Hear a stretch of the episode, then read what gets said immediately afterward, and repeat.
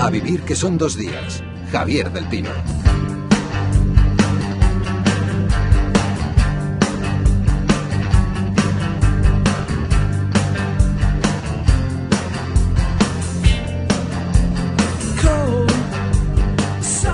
Hemos dedicado mucho tiempo a los libros. Hoy decimos eh, hasta septiembre a nuestro club de lectura y a su socio de honor, Oscar López. ¿Cómo estás, Oscar? Hola, Javier. Buenos días. Eh, como no queremos que nuestros oyentes se queden con las ganas durante el verano, Oscar, creo que tienes preparadas eh, bastantes recomendaciones. ¿Te parece si cambiamos un poco y nos cuentas ahora unas cuantas y luego otras al final? Perfecto. Pues venga, vamos allá. La primera, La verdad sobre el caso de Harry Kebert, de Joel Dicker. Esta es una novela que curiosamente ya en España hace muy poco que está publicada, ya desbancado del primer puesto en algunas listas al propio Dan Brown.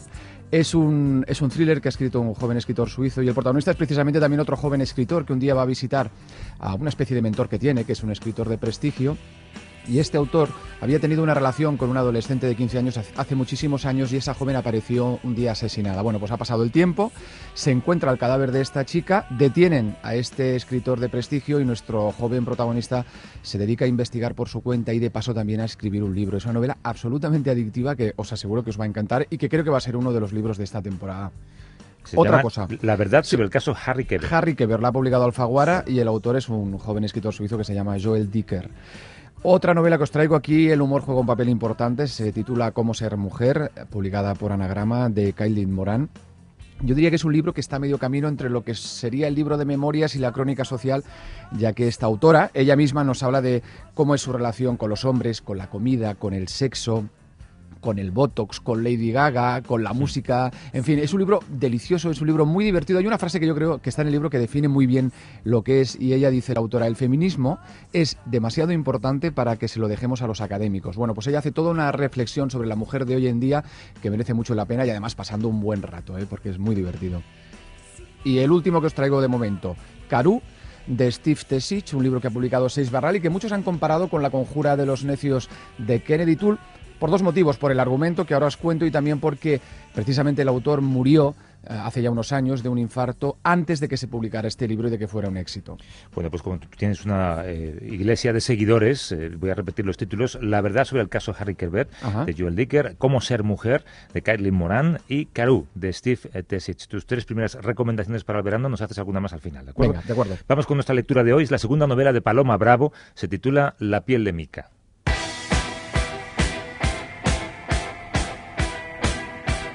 Podría inventarme algo aparatoso para decorar el currículum vitae, operarme las tetas con la indemnización, montarle un pollo a mi empresa, ex empresa, y hasta casarme con Miguel. También puedo simplemente contar la verdad y buscar trabajo. Me llaman Mica, me llamo Micaela. Tengo dos hermanos, John y Pablo. Somos de Pamplona. Ahora que el mundo está lleno de Tatianas, Martinas y Carlotas, lleno de mujeres polisílabas, no lo parece pero cuando yo era pequeña tuve que dar muchas explicaciones sobre ese Micaela, un nombre largo y extemporáneo. La voz de Ana Alonso, la música de The Clash nos han servido para presentar La piel de Mica. Paloma Bravo es su escritora, es su autora. Hola Paloma, ¿cómo estás? Hola Javier, hola Oscar. Hola Paloma. No son, no son buenos tiempos para escribir un currículum. Son todo el paro que hay, ¿eh? Bueno, lo que pasa es que son tiempos en que lo tienes que tener hecho. y es lo que tú has hecho con esta novela. Es, es una especie de currículum largo. Es un currículum largo, es un pelín autodestructivo. Yo no lo presentaría nunca a una empresa para que me contrataran, pero es, es básico para entender el punto en el que estamos. Oscar, dinos que nos cuenta la piel de Mica. Pues nos cuenta la historia de una, de una mujer que acaba de perder a su madre y que también ha perdido su puesto de trabajo y que debido a ello decide escribir precisamente este, este currículum, donde yo creo que vida y trabajo van de la mano y eso nos permite pues conocer mejor a Mica, descubrir que quizás es una mujer que se mueve mejor con sus amigos que con sus amantes, porque esta es una novela que también habla mucho sobre la amistad, que desacraliza la maternidad, que no ha tenido mucha suerte con sus jefes, que radiografía con fiereza lo que es el mundo profesional, concretamente el periodístico, pero sirve para muchos más, que habla también mucho de sexo, mm, lo hace además sin tapujos.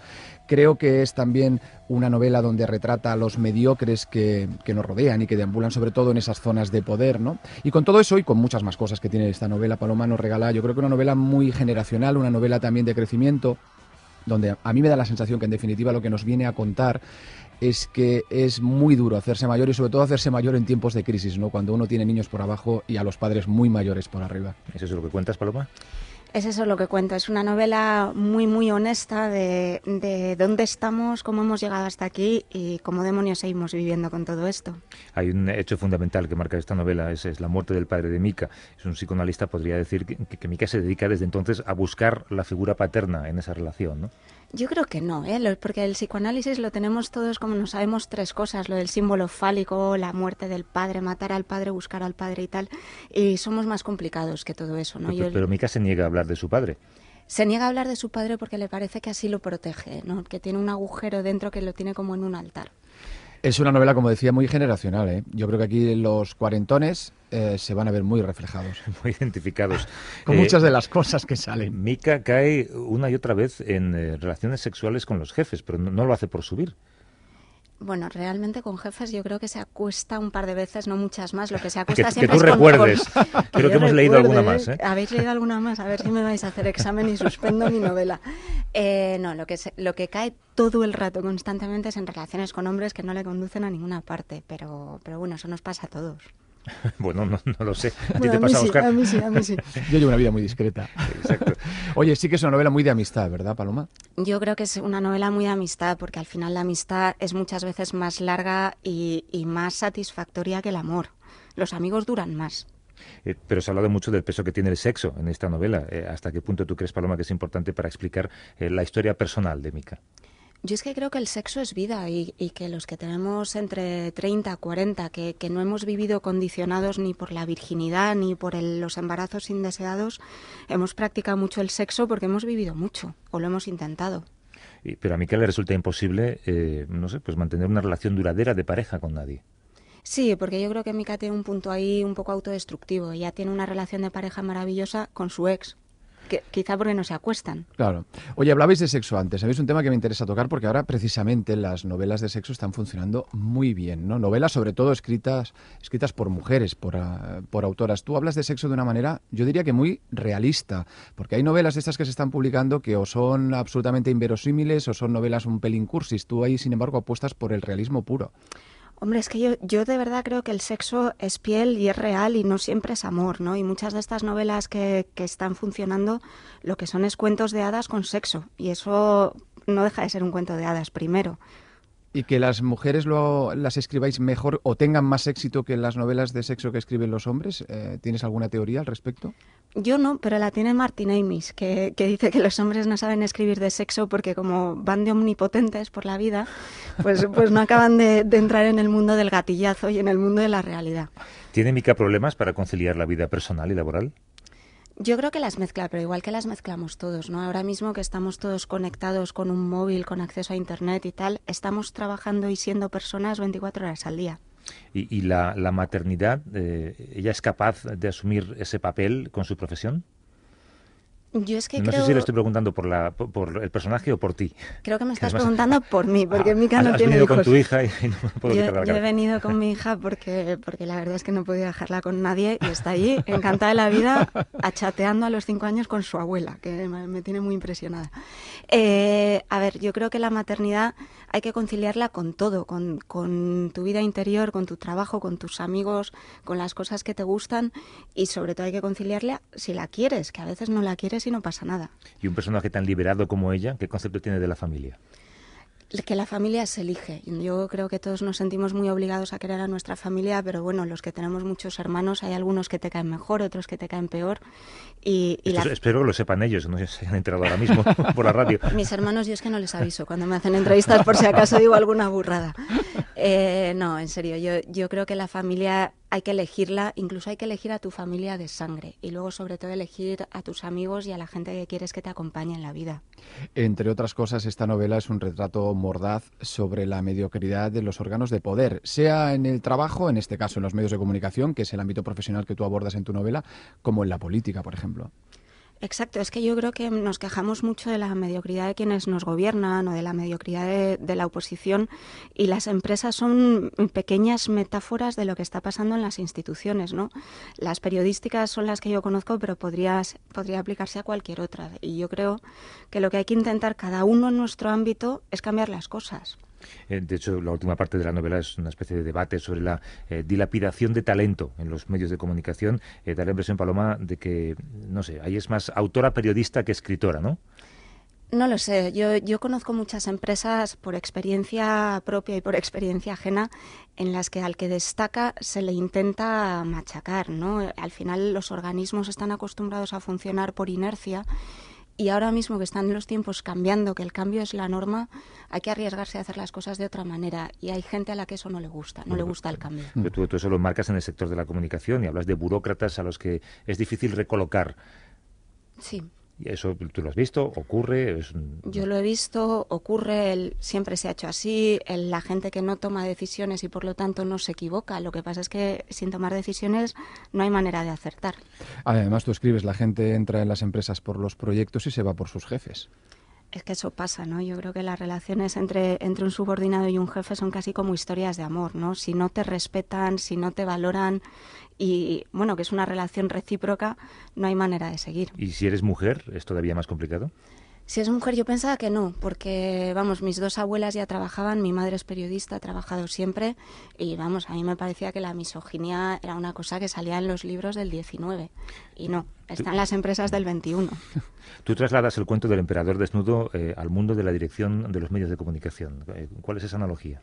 Al mundo de, los medios de comunicación y de verdad cualquier mundo. Yo creo que cuando alguien lleva 20, 30 años mandando sin pisar el metro, o sea, a mí me parece básico pisar el metro, saber qué volumen de inmigración hay, si ha subido o no el, el número de gente que pide dinero, si hay más iPads y tal.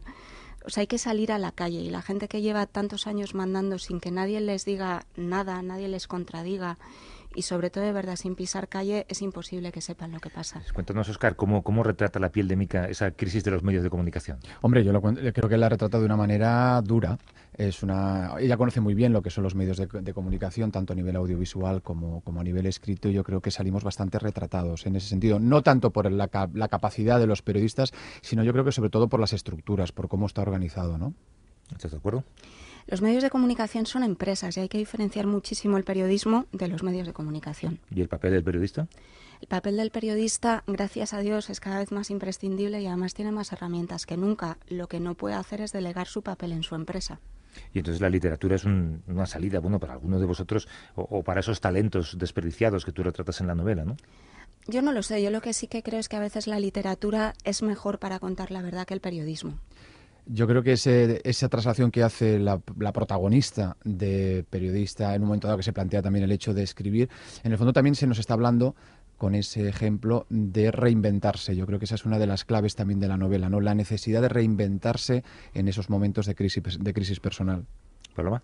Reinventarse permanentemente. O sea, yo creo que ya no hay certeza. Se habla mucho de la salida de la crisis. La salida de la crisis va a ser un cambio y otro cambio y otro cambio. Yo creo que, no podemos quedarnos como estamos. Tú tienes una hija que está ahí en control con un teléfono móvil, chateando con su abuela, me has dicho. Eh, eh, trabajas, eh, tienes a tus padres, sin embargo dices que te has dejado mucha piel en esta novela. esa piel se traduce en bagaje personal, bagaje profesional. esta novela es un currículum para ti entonces no es un currículum, pero sí es un ejercicio de honestidad. Yo quería contar la verdad, lo cual no quiere decir que sea una novela autobiográfica. Quiere decir que hay cosas que están pasando y alguien tiene que contarlas. Hablábamos esta mañana con Juan Cruz, que es editor también, sobre lo difícil que es, eh, bueno, pues ser escritor hoy en día con toda la crisis y con toda esta sensación de que todo es gratis y que no conviene pagar por nada, ¿no?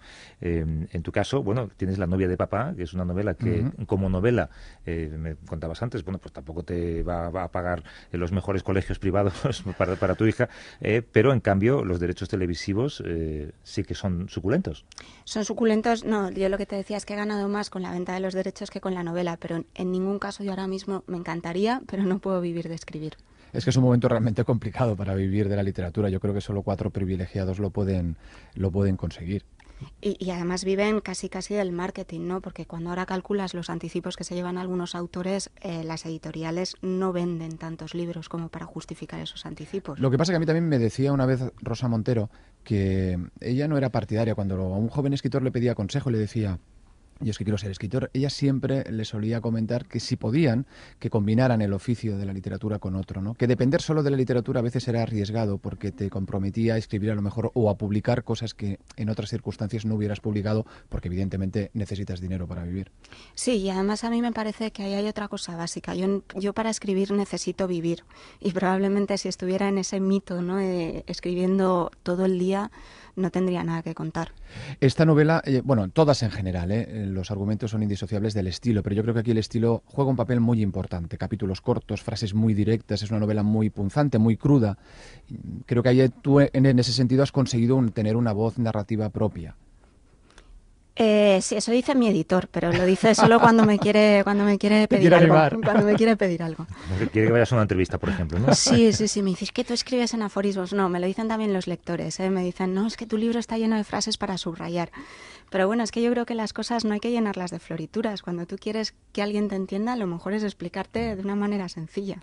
Cuando me contaba Oscar que en el futuro cercano está Broadway. ¿Cómo es esto, Paloma? Pues vamos a llevar Mika a un monólogo en el Off-Broadway. Madre mía. Es que crear es resistir. Lo, tienes que reescribir, supongo. Lo tengo que reescribir, lo estamos adaptando y lo vamos a hacer en inglés, claro. Claro. Bueno, La novia de papá vendió, ¿cuántos? ¿40.000, 50.000 me decías? Eh, la nueva novela se llama La piel de Mica. Eh, Paloma Bravo, eh, suerte en esta lucha contra los elementos que es ser escritor hoy en día. Ojalá que vendas lo suficiente como para por lo menos pagar el viaje a Broadway. Exacto. y la representación. Suerte, un beso. Gracias. Hasta luego.